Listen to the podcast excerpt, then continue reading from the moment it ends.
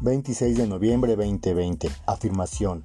Soy consciente de que debo tener una escuela, pues es mi guía, me señala los pasos que debo seguir para mi aprendizaje en la vida, me da firmeza, me ordena, me hace responsable. Pensamiento. Los hábitos de comportamiento me duermen, pues al aprendérmelos de memoria actúo como un robot sin intención ni voluntad propias.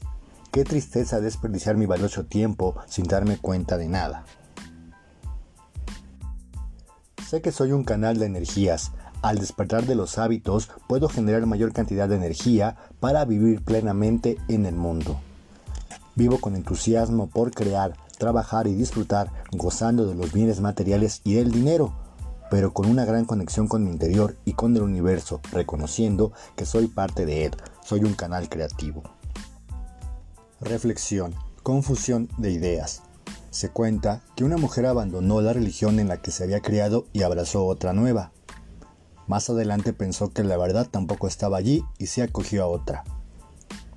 Cada vez que cambiaba de creencia, pensaba que estaba creciendo en conocimientos, pero nunca lo suficiente. Iba de iglesia en iglesia. Cuando ingresaba en una congregación nueva, era bien recibida por haber dejado las otras anteriormente. Su estado interior, entre tanto, era muy confuso. Oyó hablar de un maestro célebre, fue hacia él y le contó sus quejas y su vida. El maestro le dijo, vuelve a casa, te enviaré mi consejo en un mensaje. Días después, uno de los discípulos del maestro llegó a la casa de la mujer y le entregó un paquete enviado por el maestro. Lo abrió con avidez y encontró una botella llena hasta la mitad por tres capas de arena, una negra, una blanca y otra rojiza aprisionadas por un tapón de algodón.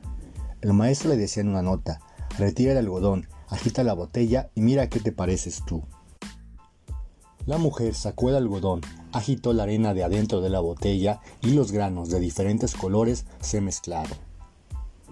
El resultado fue una masa cenicienta y descolorida. Muchos mezclan creencias, ideologías, caminos maestros con el sano interés de conocer la verdad, pero esa mezcla de ideas y maestros no hace sino crear una confusión en su mente que les impide encontrar el camino correcto.